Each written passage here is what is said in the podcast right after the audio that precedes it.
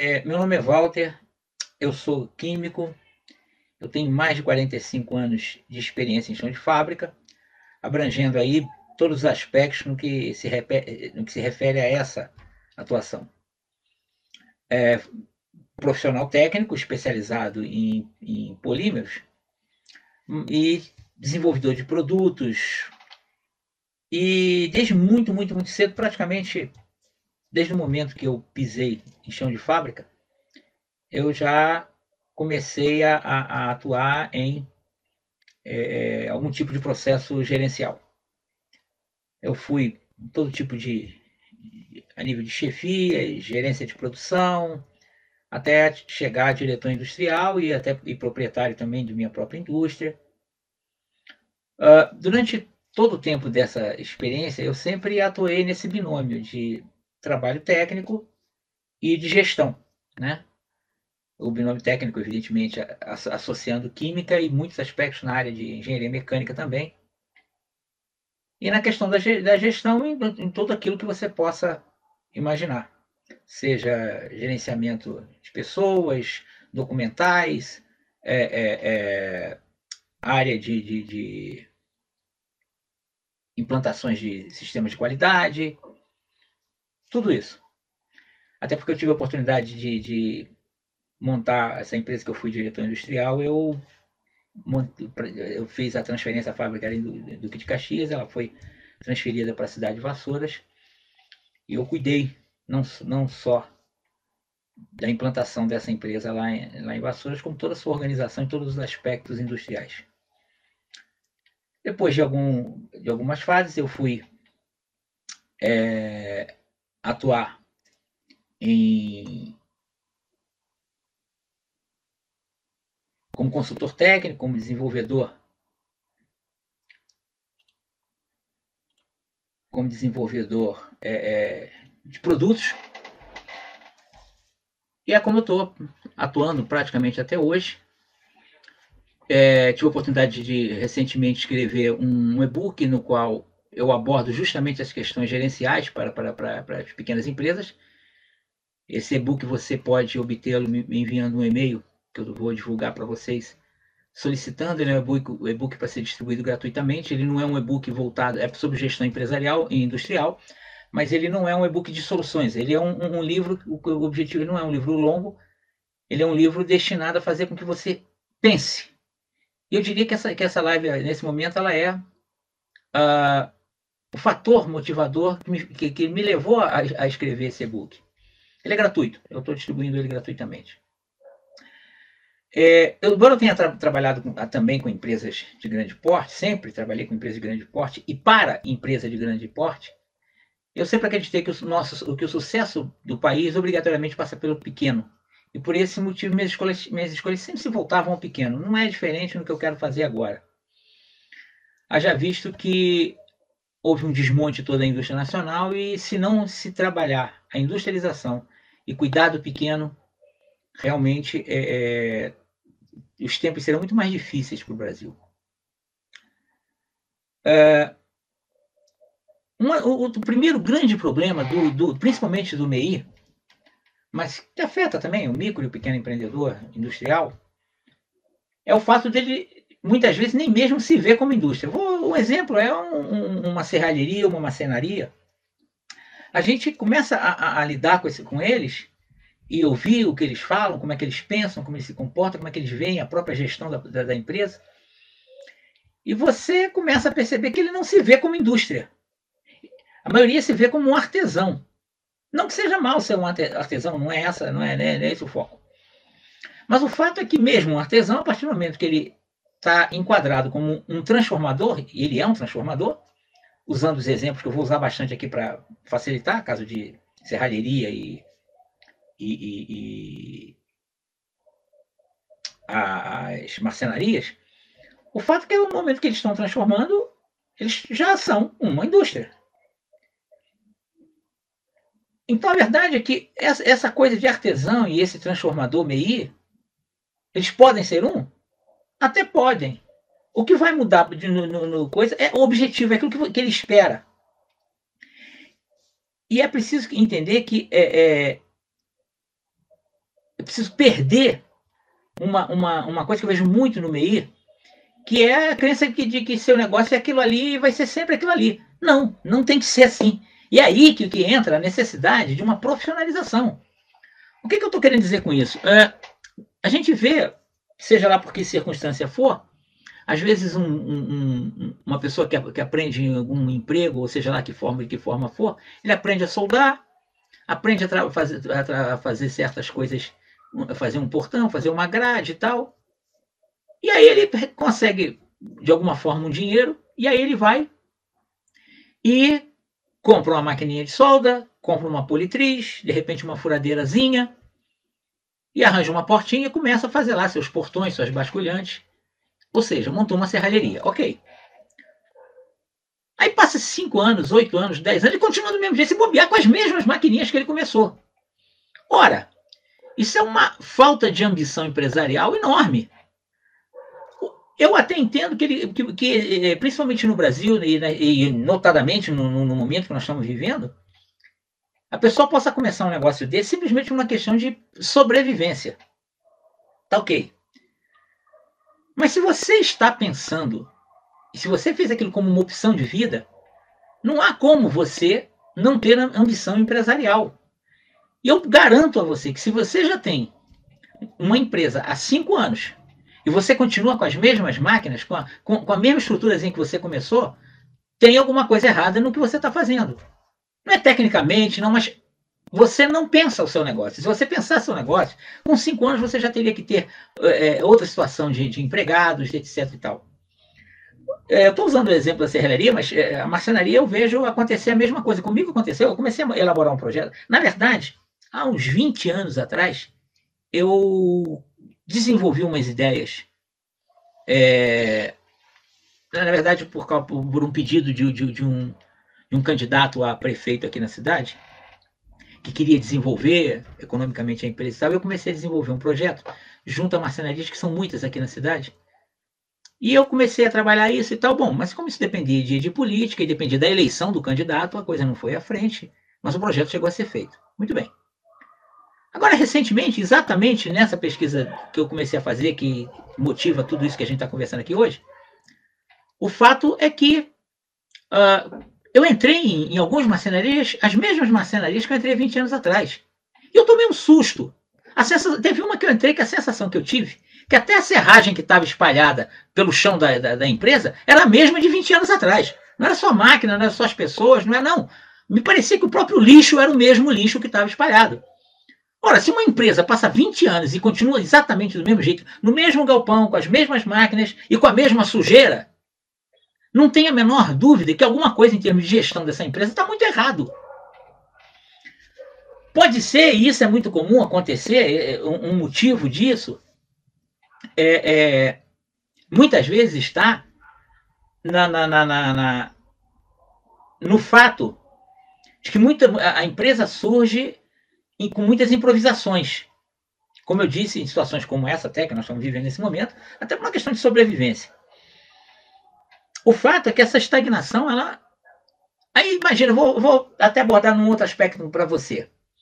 É, às vezes é, o cara começou lá aquele negocinho dele com muito sacrifício e ele morava numa casinha, numa comunidade, andava de bicicleta.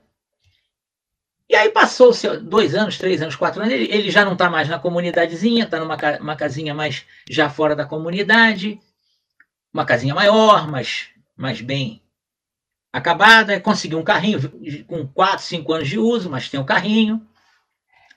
E ele acha que isso é uma grande evolução. Não, meu querido, isso não foi evolução. Porque se você continuou com a sua empresa do mesmo jeito, de algum lugar saiu, você, houve uma transferência puramente de recursos. E presta bem atenção, quando você deixou de ser empregado e montou a sua empresa, o que, que acabou acontecendo na verdade? Você aumentou sua renda? Não, você não aumentou sua renda. Você teve uma aparente mudança de aumento de renda. O que aconteceu foi que tudo aquilo que eram benefícios sociais que você tinha, você, deixa, ah, você não tem mais um patrão pagando esses benefícios sociais, você simplesmente pôr no bolso. Muitas vezes até abrindo mão, por exemplo, de, de, de, uma, de, de investir numa aposentadoria. E aí você teve essa melhora artificial. Ela não foi real. Então veja bem, há uma estagnação da empresa que ela é muito causada pela incompreensão da, do que é a realidade do negócio. Então, é, existe, existe uma frase aí de um, de um filósofo muito conhecida que fala assim: conhece-te a ti mesmo. Ora, essa frase, o que ela encerra basicamente é o quê? Esse conhece a ti mesmo, no nosso caso empresarial, é conhecer a sua empresa, conhecer o seu negócio. Que uma conversa mais aprofundada com a maioria dos, do pessoal que está nesse setor, a gente acaba descobrindo que ele não conhece. Ele realmente não conhece. Muito bem. É, eu falei na questão de, de, de cinco anos, né? Eu, costumo, eu, eu gosto de abordar isso como o ciclo de cinco anos. Para empresas maiores, esse ciclo vai ganhar mais anos. Mas é, é, é, esse ciclo de cinco anos que eu me refiro, no caso de, de uma empresa MEI, ou mesmo uma micro ou pequena empresa, é, ela envolve o que vai ser esses cinco anos. Então é isso, isso envolve pesquisas da finalidade, de objetivos. É você pensar quando você está montando o seu negócio e depois, ao longo do desenvolvimento, você tem que pensar sua empresa sempre. Sempre, em todos os dias, todos os momentos. Pensar a empresa é observar todos os aspectos que envolvem essa empresa. Tá? E é você projetar aonde eu posso estar daqui a cinco anos. O que, que eu, aonde eu quero estar daqui a cinco anos. Isso aí envolve, por exemplo, eu tenho um funcionário, um ajudante, Daqui a cinco anos, você começou hoje a sua empresa, você começou agora a sua empresa, daqui a cinco anos, considerando-se uma MEI e usando esse nosso exemplo do marceneiro ou do serralheiro, ele começou hoje, sozinho, ele e Deus, trabalhando, conseguindo um servicinho aqui, um servicinho ali, trabalhando. Aí ele vai e coloca um ajudante para poder manusear. Esse, o seu projeto tem que, no mínimo, daqui a cinco anos, você poder estar cuidando exclusivamente do gerenciamento da sua empresa. Daqui a cinco anos, você, o teu projeto tem que ser, você tem um outro profissional monitorado, treinado, capacitado por você, dentro daquilo que você entende que é o que você quer, como um ajudante e você gerindo a sua empresa, pensando diariamente a sua empresa. No mínimo, você, isso tem que existir em cinco anos para você. Ora, então você consegue entender que esses primeiros cinco anos é que pode ser, podem ser, podem definir todo o futuro da sua empresa. Por quê? Porque a partir do momento que se você, nesses primeiros cinco anos, conseguir sair da, da, daquela maquininha de solda para uma máquina de solda MIG, se você consegue é, é, ter, em vez de, de, de, uma politriz, duas ou três, e você tiver alguém para fazer o trabalho, no qual você gerencia, te permite ficar gerenciando a sua empresa, pode ter certeza que daí para diante o seu salto vai ser muito grande. Se você não fizer nada, se você ficar fazendo a mesma coisa todo dia, o que vai acontecer é o seguinte: sempre estará começando a sua empresa. Consegue entender isso? O que, que eu quero dizer com isso? Se você tem a tua empresa há 10 anos e você está com ela do mesmo jeito que estava no primeiro dia, lá atrás, bom, então é como se eu quero que você passe a ver sua empresa neste momento como se ela estivesse começando agora. E, e comece a pensar o que ela vai ser daqui a 5 anos. Esquece que os últimos 10 anos já foram perdidos. Eles não te levaram a lugar nenhum. Você tem que pensar a tua empresa agora, que ela vai ser daqui a cinco anos. Um outro problema, é, uma outra coisa muitíssimo importante, se você quer que, que, é, ter um ganho na tua empresa, é o seguinte: qualquer empresa, para crescer, desenvolver e acontecer, ela precisa de um produto escalável. Bom, mas o que é esse negócio de produto escalável? Produto escalável é alguma coisa que você possa produzir, que tenha mercado para ele e que você é, é naqueles momentos que você não tiver o serviço de encomenda, você vai produzindo e vai vendendo isso. Eu vejo é, é, é, algumas empresas é, na área de serralheria até terem um certo insight nisso daí. Eu, eu vejo isso em, em algumas empresas. Mas falta profissionalizar esse pensamento. Falta profissionalizar. Uma outra coisa, por exemplo, no caso de uma marcenaria, eu estou usando esses dois exemplos de marcenaria e de serralheria porque eu comecei com eles, tá? Eu podia estar falando de outras coisas. Eu, eu até vou fazer uma vou contar uma história para vocês. Existe uma empresa que vocês conhecem, é uma área, ela é uma da, é, se não é a maior, é uma das maiores empresas do planeta na área de doces. Com certeza você já comeu algum produto deles. Tem um chocolatezinho chamado Cric Crack, alguma coisa mais ou menos assim. Tem outro que vem nos pacotinhos, eles têm uma letra M estilizada, a marca é aquele M, que é o nome, é o sobrenome da família fundadora, aquele Mzinho. E aquele Mzinho, ele, é, é, é, essa empresa começou da seguinte forma: existia uma senhora que tinha um filho. Essa senhora fazia doces em casa. Provavelmente criou seus filhos fazendo doce em casa. E esse filho aprendeu a fazer doces com ela. Ela era uma pessoa hábil. Só que esse filho, aos 19 anos, resolveu pegar tudo aquilo que ele aprendeu com a mãe e fazer uma empresa que produzisse esses produtos. Muito bem. Essa empresa hoje, essa família hoje, tem um patrimônio de, de 90, em torno de 90 bilhões de dólares. É o patrimônio dessa família. 90 bilhões de dólares. Fazendo doce. E aí eu quero chamar a atenção. A gente ouve, tem algumas coisas que eu costumo chamar de modernosas, porque elas me deixam muito desconfortável. Muito desconfortável da forma como elas, elas estão sendo tratadas e vendidas ao público. Empreendedor e empresário. Eu gosto de separar isso aí. Eu vou explicar no próprio exemplo, nessa historinha que eu estou contando para vocês. A mãe é, era uma empreendedora. Ela fazia os doces na cozinha da casa dela, vendia, pagava as contas, cuidou dos filhos. Ela era uma empreendedora. Mas o filho era empresário. Vocês conseguem notar a diferença entre um empreendedor e um empresário? Aí você tem que se perguntar. Isso você tem que olhar no espelho e perguntar para você mesmo. Você é um empreendedor ou você é um empresário? As duas coisas você não vai, você não vai conseguir ser. Se você é um empreendedor, você vai passar 30 anos com a tua serralheriazinha lá, fazendo tua janelinha, você vai, você vai sobreviver, você vai comer teu feijão com arroz, é, uma vez por mês, de repente, faz o seu churrasquinho lá com, com a família. Tudo bem, isso é uma decisão de vida? Sim, pode ser. Mas se você quer mais do que. Agora, não se esqueça. Essa é uma posição sempre de risco. Por que, que é uma posição de, sempre de risco? Se, aí no, no, porque quando você é só empreendedor, você tem um universo restrito no teu redor. O teu horizonte é pequeno. Se dentro desse teu horizonte é aparecer um empresário, ele vai quebrar você. Ele quebra você. Um empresário concorrente, ele quebra você. Então você vai viver sempre na corda bamba. Mas é uma opção de vida. Livre-arbítrio, a decisão é sua. Então veja bem, eu tava, é, é, um, a, a, grande diferença, é, dentre as grandes diferenças que existem entre o empreendedor e o empresário, está em, em, que o empresário se recusa à estagnação. E quando eu falo de você pensar realmente a finalidade da, da tua empresa, você começa a projetar onde é que eu quero estar daqui a cinco anos. Eu estou começando hoje, onde é que eu quero estar daqui a cinco anos? E esses, esses primeiros cinco anos são cruciais. E volto, vou repetir.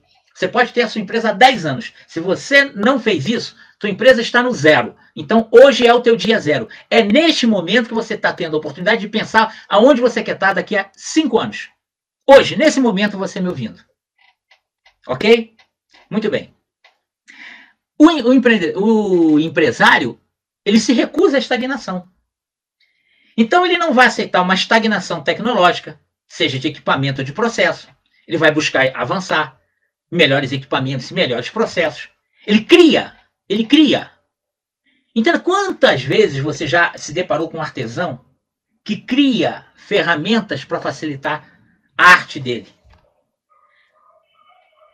Eu não sei quantas vezes ao longo da minha vida, dentro de indústrias com 80, 100 ou até 500 funcionários que eu já tive é, sob meu comando, eu desenvolvi ideias do zero, do nada, criando mecanismos dentro da empresa.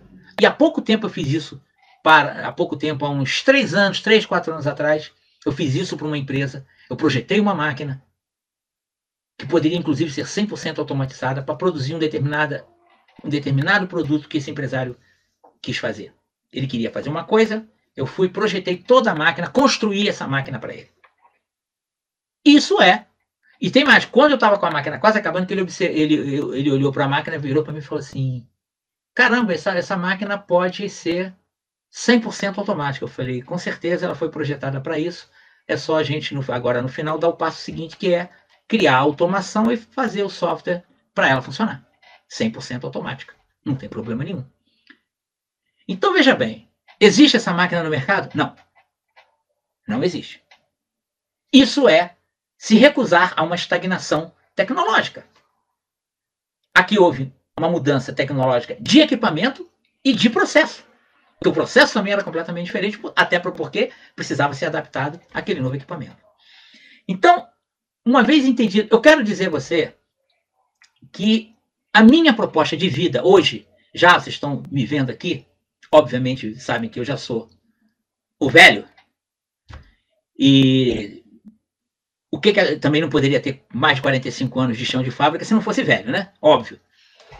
Então o que, que acontece? Por mais novo que eu tenha começado a trabalhar em chão de fábrica, não tem como, não tem milagre. O que, que acontece? Uh, eu, eu. O que eu quero fazer é justamente trabalhos como esse com você, te ajudar a fazer, a construir os teus primeiros cinco anos, os teus próximos dez anos. Essa é a minha meta. Tá? É importante que eu diga isso. Bom, aí nós vamos cair num outro problema. É, porque quando você, a gente fala de gestão, quero dar um passo adiante agora com vocês. Quando a gente fala de gestão de empresa, gestão, é, é, ela tem como ponto de partida, independente de qualquer coisa, ela, o ponto de partida principal do, da, da gestão está em informação. Sem informação, você não faz nenhuma gestão. E esse é um problema grave para a grande maioria das empresas pequenas. Se você olhar aí, existem um zilhão de sistemas de gestão para microempresas, para pequenas empresas, todo tipo, que são caros. Normalmente você acaba com problema de enquadrar, enquadrar um modelo padrão para a tua realidade, esse é um problema grave, porque eles todo, todos essas planilhas, etc, etc, são feitas de uma forma genérica. Elas não, não estão pensadas na realidade sua, individual. Tá ok? Então, é, existe uma complicação de implantação, existe depois uma complicação para a, a, a, a execução desses programas, não que eles sejam ruins, não é um, eu estou falando da realidade do pequeno. Aí você vai ter que ter alguém mais capacitado para estar gerindo toda, gerando as informações para você. Muito bem. E aí vem uma outra barreira. Qual é a barreira? Algumas vezes essa barreira pode ser educacional, porque talvez você é, é, é não tenha tido a oportunidade de concluir um segundo grau, pelo menos, ou um curso técnico, ou coisa parecida. Não é coisa, isso não é um problema, tá? Já vou adiantar, isso não é um problema. Mas pode ser uma barreira para você poder aprender, poder é, trabalhar esses números, essas informações que um sistema pode gerar, e você pode ter dificuldade. Você pode, é, pode ser que pode existir uma barreira é, cultural, seja geral ou profissional. E aí acaba que às vezes, eu já vi muita empresa até contratar um, um, um sistema de gestão desse e simplesmente não acabar implantar, mas não conseguir usar e acabar abandonando. E como a maioria já de antemão reconhece alguma dificuldade para usar isso, o que, que faz? Abandona. Ora, eu sou eu como eu quando eu comecei as empresas nem se ouvia falar em computador dentro das empresas. Ninguém tinha computador. Era tudo na base do papel. Ninguém tinha computador. Mesmo grandes empresas não tinham computadores. Então, veja bem. Tinham, às vezes, um sistema central enorme. Algumas empresas. Não era todo mundo também, não. E aí, o que, que acontece? Quando eu, meus 18, 19 anos, assumi a primeira gestão de produção eu não tinha informação a respeito da minha, da, do que estava sendo fabricado, como estava sendo fabricado. O que, que eu fiz? Eu comprei na papelaria papel quadriculado, volto a dizer que não existia computador, e mapeei os equipamentos da, da empresa. A partir do mapeamento, eu pude começar a colocar no papel e ter uma visibilidade do que, que estava sendo feito, em que tempo estava sendo feito, em que quantidade estava sendo feita. E aí eu comecei a gerir realmente a produção dessa empresa. O que eu posso dizer a vocês é que em dois anos e meio eu tripliquei o faturamento da empresa porque simplesmente eu consegui otimizar, eu não, não, fiz nenhum milagre, nada. Apenas eu tive, consegui gerar informação que me permitiu tomar decisões com informação. Então, não houve, eu não, não fiz nada de fantástico, nada de milagroso. Aí, hoje em dia, olhando para os computadores, eu, eu, fico, acho muito engraçado, porque eu olho para uma planilha do Excel, eu vejo exatamente o que eu fiz no papel quadriculado quando eu tinha 19 anos de idade. É aquilo ali. Ora, o que, que eu fiz na verdade? Eu criei um sistema específico, não serviria para outra empresa, só servia para aquela empresa que eu estava trabalhando. Ela era exatamente aquela empresa. E aí essa ideia, ela me seguiu, esse princípio esse, é, é que eu descobri, não inventei, mas descobri. Eu acredito, não tem por que eu ter inventado. Alguém já devia ter pensado isso. Mas a verdade é que eu descobri é o que norteou minha vida e norteia minha vida até hoje. Então eu não gosto muito de sistemas prontos, porque você tem que ficar encaixando, é, é, adaptando aquele modelo que ele atende para um monte de empresas, mas que ele não é exatamente a sua. Aí tem, tem partes desse sistema que você nem vai usar porque não se aplica a você. Aí vai faltar coisa que você tem e que não está previsto. Então o que, que acontece? Pensando nisso tudo e, e trazendo tudo isso que eu acabei aprendendo, conforme eu estou dizendo a vocês, o que, que eu fiz? Eu criei um modelo de um, o que eu chamaria um, um construtor de modelo de gestão, que é o meu sistema WinXD, tá? Esse, esse, esse, esse modelo de gestão, ele, ele é um modelo aberto. Ele é um modelo aberto. A função dele é construir um sistema de gestão com o DNA de cada empresa, do jeito que eu acabei de explicar. É, se vocês tiverem interesse em conhecer mais sobre o assunto, vocês podem ir no, no, no meu site, que eu vou disponibilizar o endereço para vocês. E vocês vão encontrar lá um espacinho que vocês vão dar um clique e vocês vão receber é, é, no, no seu e-mail. Você vai informar o e-mail, você vai receber no seu e-mail uma explicação básica do que é esse meu construtor de modelos de gestão. Bom, um outro problema que o pequeno, de modo geral, até por razões que eu expliquei anteriormente, algumas das razões que eu expliquei anteriormente, um outro problema é um, um desprezo inconsciente à informação de gestão. Você conversa às vezes com empresários MEI, microempresários, até pequenos empresários, às vezes empresas já com 30 funcionários e tal, você vai conversar com esse, com esse pessoal e eles, é, é, é, eles possuem um desprezo inconsciente a essa informação de gestão. Ah, não preciso disso, que eu controlo assim, que eu faço assado. E aí lembra aquela história do seu, para quem é velho, como eu, o seu manel do armazém. O seu, alguém já deve ter visto piada do, do português do armazém, que andava com um lápis atrás da orelha e que atendia as pessoas e fazia as anotações no papel de pão, e era coisa que só ele entendia. Bom, eu diria que quando um empreendedor pretende ser empresário, ele não pode ter aversão a, a, a, produzir informações sobre a sua empresa. Ele precisa fundamentalmente entender que ele precisa trabalhar essas informações. Porque se ele tiver esse desprezo, se tiver esse desprezo, ele está andando em um barco sem leme. O mar vai levar para ele, ele para onde quiser. Ele não tem, plane... não tem condições de planejar coisa nenhuma. Ele vai botar o barquinho dele no mar, é, na, aqui na, na Baía de Guanabara, pegar o oceano, mas ele nunca vai saber onde ele vai chegar. Ele pode chegar na costa da África, pode ir parar no Polo Sul, pode parar na Europa, ou pode ir direto até a Austrália. Ele não sabe, não tem, não tem leme.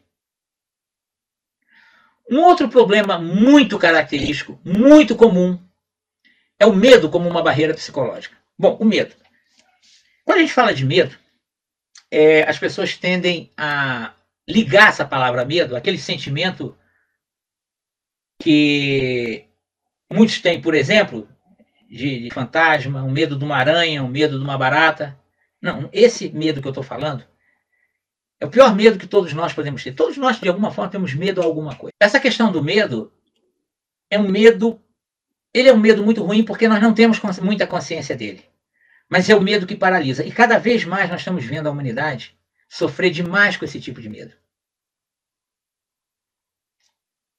Sofrem demais com esse tipo de medo. Por que, que eu estou falando isso? É, esse medo é o que paralisa as pessoas em. leva à depressão, impede que as pessoas é, é, avancem até, até mesmo em relacionamentos com outras pessoas. E aí, quando se, a gente pega esse tipo de medo e se aplica à empresa, na maioria das vezes o que acaba acontecendo é que esse medo impede o crescimento da empresa porque o proprietário, o empreendedor, o empresário, como a palavra que eu mais acho interessante, o empresário ele tem medo da empresa crescer e ela, e ela não estar mais é, sob o controle dele. O que é um equívoco. Ela jamais vai sair do controle dele a partir do momento que ele monte as estruturas geradoras de informação. A falta de, de, de informação ela gera desperdício de material, desperdício de mão de obra e desperdício até do tempo do próprio empreendedor. Ele, ela, a falta de informação contamina o lucro. Por quê? Porque você não tem como saber aonde você está perdendo dinheiro, ou melhor, está deixando de ganhar, quais são os ralos que a sua empresa tem. Toda empresa tem ralo, pequeno ou grande. E tem mais, se você, se você. A história que eu acabei de contar é um bom exemplo de que um dia, aquele empresário, que hoje é um dos maiores empresários na área de doce do planeta, ele foi um MEI. Então qual é a diferença de quando ele era MEI para o, que, o que a empresa dele é hoje? É óbvio, é, é, são descendentes, ele já faleceu. Qual é a diferença? A diferença é o volume de negócios que faz. Mas o negócio em si, produção de doces, é o mesmo. É o mesmo. Qual é a diferença de um serralheiro que faz um portão automático e uma grande construtora que faz um baita, uma baita estrutura metálica, uma ponte toda em estrutura metálica? Basicamente é informação e acúmulo de conhecimento e experiência. É óbvio que o serralheiro não vai do nada sair de, de, da serralheira. Isso é um, é um processo, é um passo a passo, é um dia a dia, um aprendizado, crescimento, anos e anos. Mas o que, que impede do pequeno, do MEI, tá, com um projeto adequado, um dia estar construindo estruturas metálicas? Nada impede. Galpões eu já vi. Quem começou de serralheiro, tem alguns, alguns amigos, já conheço alguns, muito bons na construção de galpão. O que já é um avanço tecnológico significativo. Ora, então, como eu estava falando, toda a falta de informação de gestão, ela contamina lucro. Ou então o mau uso do lucro, ou seja, usar o lucro em um projeto de desenvolvimento e crescimento. E evidentemente que se você não consegue ter uma boa gestão do lucro, você vai ter uma desatualização tecnológica. O que é a desatualização tecnológica? É você não poder comprar ou avançar em novos equipamentos, novas tecnologias, uma renovação tecnológica da sua empresa. Bom, agora eu quero falar um pouco de alguma coisa que vai estar no momento atual e o que vai ser no futuro. E eu queria conversar com vocês sobre os riscos que estão a caminho e soluções possíveis. Bom, depois de toda essa baderna causada por essa pandemia, e é curioso que essa pandemia ela causou uma baderna econômica muito grande, entretanto, por trás dela existe, já vem um, um problema muito mais grave, que eu não vou abordar aqui porque seria longo, mas que é basicamente um enorme endividamento de governos, bancos, pessoas, de todo modo. E eu já te adianto que o capitalismo, esse capitalismo tão decantado aí, ele já está quebrado, é uma questão de dar o clique para tudo desmoronar. A pandemia poderá ser apenas o fator que vai tirar a pecinha para desestabilizar todo o restante. Bom, uma vez dito isso, ganha-se a visão de que nada vai ser, nunca mais vai ser como antes. Então, quais são os riscos? O mercado, e falando de mercado de uma forma geral, e tanto faz se vai ser o mercado para o MEI, para o serralheiro, para o marceneiro, para o artesão, seja para grande empresa. Será um mercado exclusivamente para qualificados. E quando eu falo qualificados, não é só uma qualificação pessoal técnica, não. Eu estou falando de eficiência máxima, preços mínimos. É só dar uma voltinha nos grupos de marcenaria aí que todo mundo está reclamando da mesma coisa, da impossibilidade da manutenção das margens financeiras, que eles chamam de lucro, e não é lucro, mas tudo bem, as margens financeiras a que estavam acostumados. E principalmente rentabilidade máxima. E a rentabilidade máxima, para entender o que seria, seria você tirar o máximo com as condições que você tem. Então, esses três pontos são os pontos que eu considero os maiores riscos, principalmente para os pequenos. Principalmente para os pequenos. Eficiência máxima, preço mínimo e rentabilidade máxima. Isso vai requerer uma gestão é, importante, decisiva, qualificada. Então, como enfrentar esses desafios? Primeiramente, dados de qualidade. E aqui é um ponto importante que eu ressalto isso no meu e-book. Não é só questão de você juntar uma maçaroca de dados. É outro problema que os sistemas pré-produzidos traz. Eles vão encher você de informação.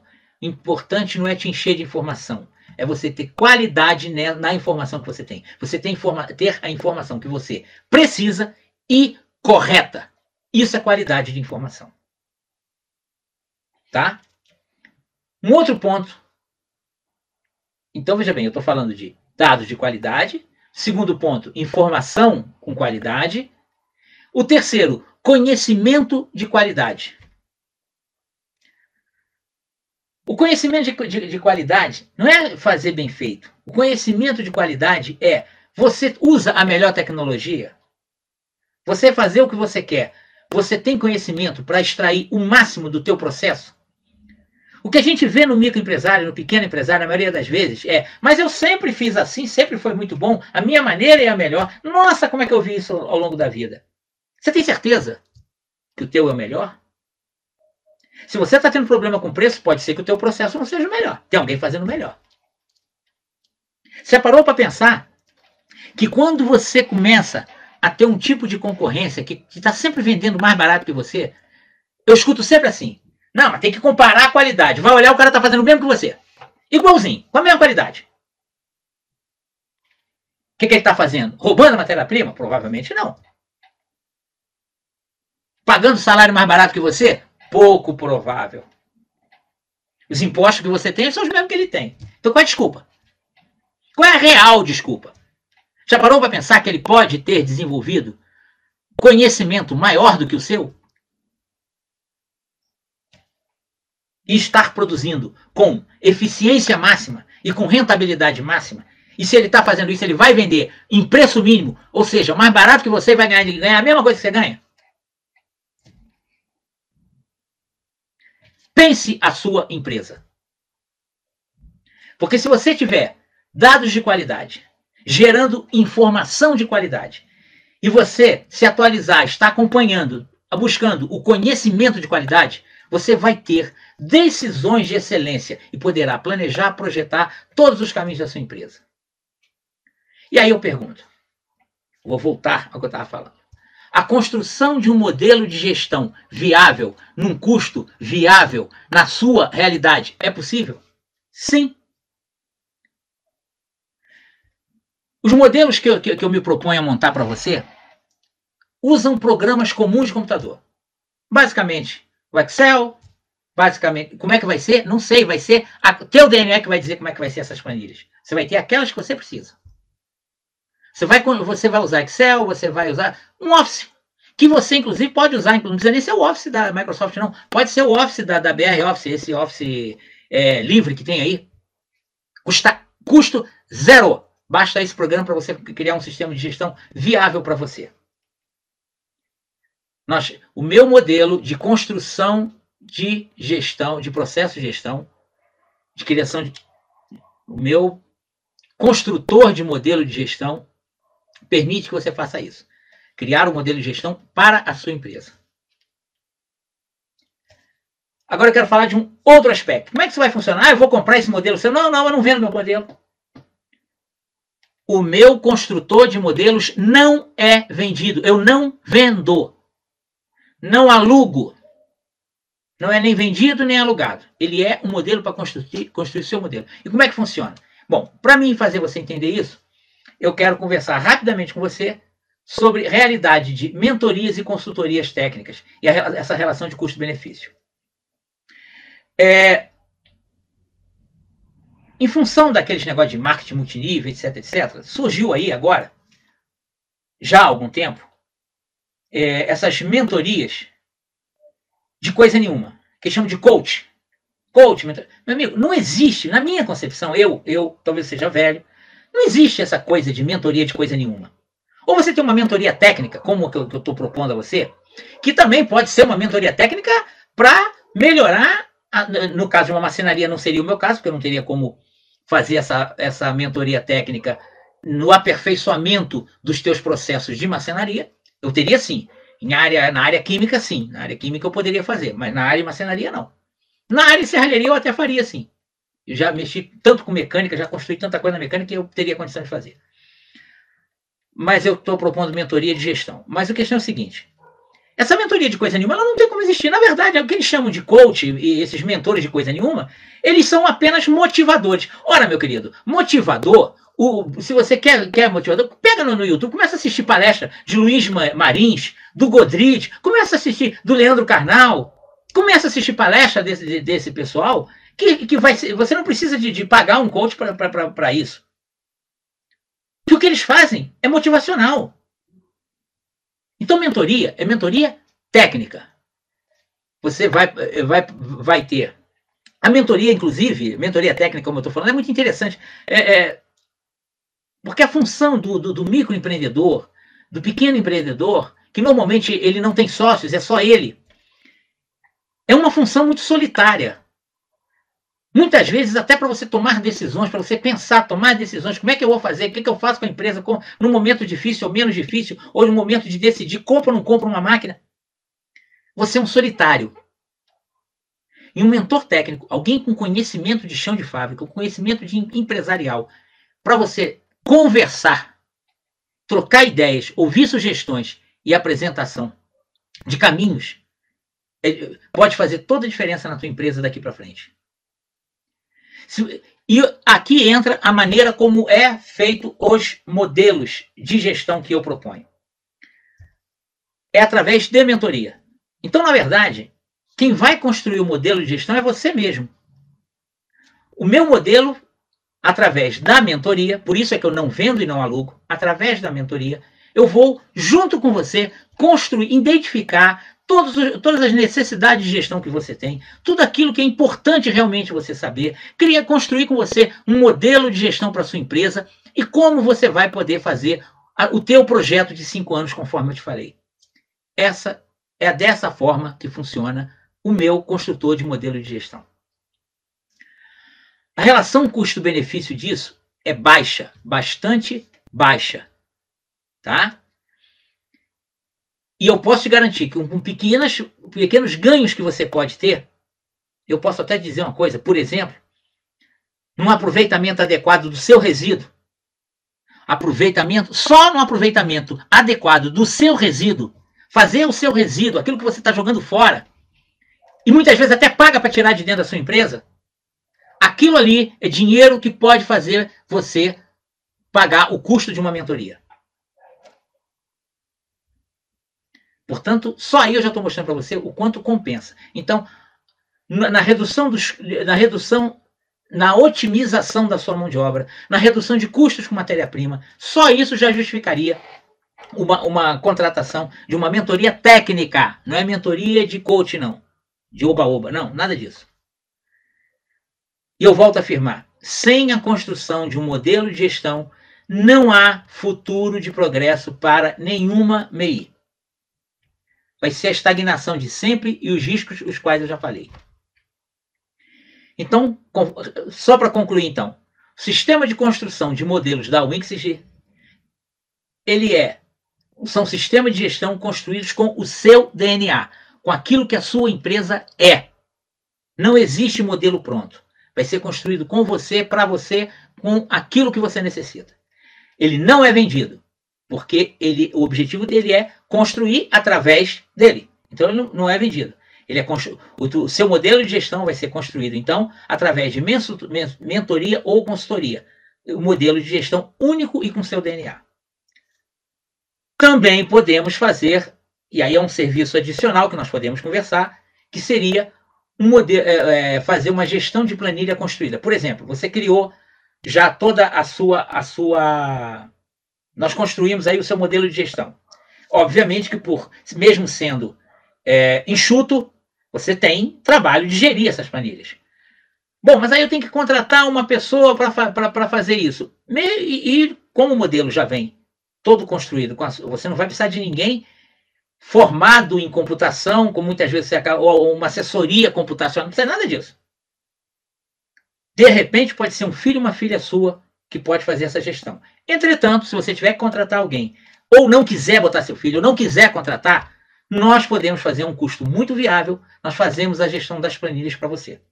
Nós também podemos fazer e mandar para você apenas o resultado final, os relatórios de cada planilha e proposições de caminhos, sugestões de caminhos a partir de cada um desses dados. Bom, meu, meu, meus amigos, aqui é a nossa. É, eu estou pondo um ponto final. Agradeço a participação de vocês na live. Valeu mesmo. E procurem agora. Eu, vou deixar os dados escritos aqui.